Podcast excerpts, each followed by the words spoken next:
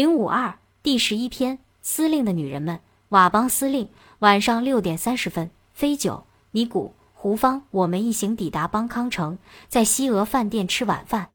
老板娘是个浑身散发清幽香气的高个美女，洁净时尚，一口流利汉语。漂亮的老板娘站到桌旁点菜，胡芳急闪身埋头等老板娘离开。她脸红红的对我说：“她是奈莫的舅妈，不晓得她认不认得我。”饭菜未上桌，胡芳接了个电话：京西瓦邦财政部印刷厂失火，全厂毁之一炬，失火原因有待调查。县长派他拿的文件也在此次火灾中烧毁。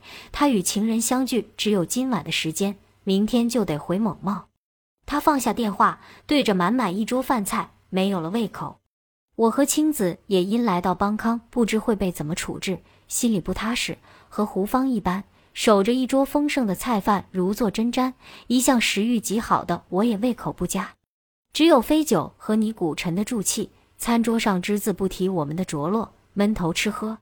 好容易挨到他们吃完饭，飞酒站到外面，不知与谁通电话，满脸恭敬，唯唯诺诺。通话后回到餐桌，喝着矿泉水，不紧不慢地说：“现在送你们到那边。”去哪里？我和青子异口同声。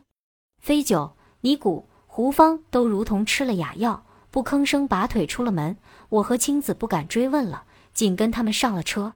能够争取得到佤邦总司令鲍有祥的帮助保护，对于你们金三角之行至关重要。切记，切记！在那个大雾弥漫的早晨，果敢神秘的女人语重异常的话语。与此同时，暗中塞到我掌心的一条锦囊妙计，紧急情况才能打的手机号码，牢固锁进我的记忆。莫非现在他们就领我们去见司令？不会这么容易吧？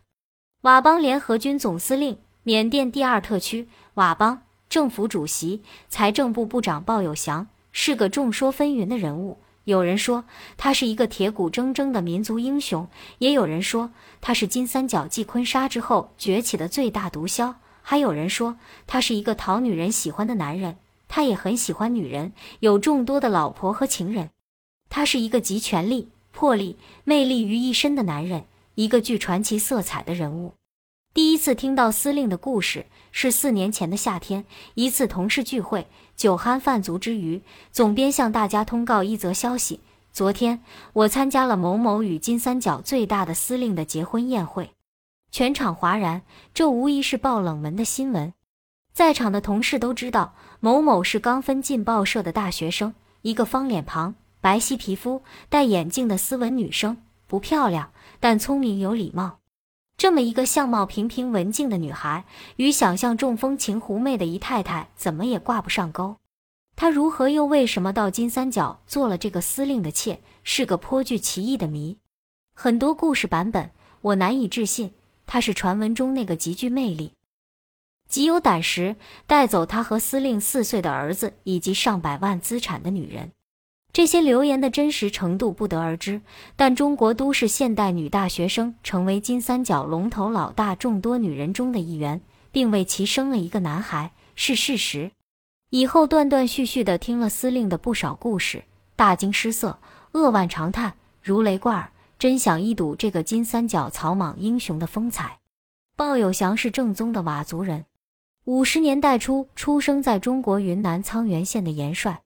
父亲是当地著名的佤王，这使他在佤族中有较高的威望。他在中国完成小学教育后，在缅甸东北部边境地区投身到佤族的独立革命。上世纪六十年代末、七十年代初，缅共武装斗争轰轰烈烈地开展了起来，各路大小武装纷纷归属。鲍有祥此时也率领了一批佤族力量加入了缅共人民军。在缅共，鲍一度很不如意。不仅被削去军职，还被莫须有的问题困扰，长期被冷处理。与其共事的李自如已升任缅共中部军区司令员。他发现鲍有祥身上有一种佤人特有的气质，绝不是等闲之辈，是可用之才。俩人结下了不同寻常的情谊。鲍有祥被任命为缅共军区副司令员，他的命运彻底改变了。一九八九年四月十七日，缅甸第二特区。佤邦脱离了缅共领导，组建了佤邦联合党，佤邦联合军。五月十八日和政府对话，达成了停战协议，成立缅甸第二特区佤邦后，鲍有祥任佤邦联合军总司令、缅甸第二特区佤邦政府主席、财政部长。李自如任佤邦联合军副总司令兼参谋长、缅甸第二特区副主席。自一九八九年佤邦成立后，鲍有祥历任第一把手。佤族人特有的毅力出现在他的脊梁，眼中泛有皎宁的光芒。他聪明智慧、骁勇善战，领导佤邦发展成为缅北地区最大的一支武装力量。自一九九零至一九九六年，佤邦在金三角与昆沙进行了长期的争霸战。迫使昆沙向缅甸政府投降，也使佤邦在泰缅边境南部军区的地盘得以巩固发展。在目前的金三角地区，佤邦的地盘最大，人口最多，军事力量最强。这三最在枪杆子里出政权的金三角，为佤邦奠定了龙头老大的地位。金三角的佤族空前的团结和强大。现在佤邦的人谈到鲍司令，如同我国文革时期人们谈到毛主席那样无限崇拜、无限热爱。他是佤邦人民心中的民族英雄。鲍有祥从游击队战士、缅共指挥员到佤邦总司令，戎马生涯三十多年，在当今金三角声名赫赫。我走出帮派、政治、毒品等范畴，这不是该书探讨的问题。一个人有点浪漫。有点好奇，有点反叛的小女人思维，了解他和他的女人们的故事。当然，最重要也是最现实的一点，他是决定我和青子在金三角的命运的关键人物。司令是剽悍豪爽的枭雄，是智勇双全的男子汉，是很多女人趋之若鹜的男人。本人用纯女人的思维将他神化，对他产生敬畏崇慕之情，渴求见到这位金三角的强势人物。或许也有点急功近利。眼下我们有求于他，我们想请求司令帮助，如同他弟弟县长对我们的帮助，借助司令的权势，在缅北地区通行无阻。据了解，他完全有此能力。是否能够成功，还要取决于我们是否能够见到司令。见到后，他会对我们怎么样？一切都是未知数。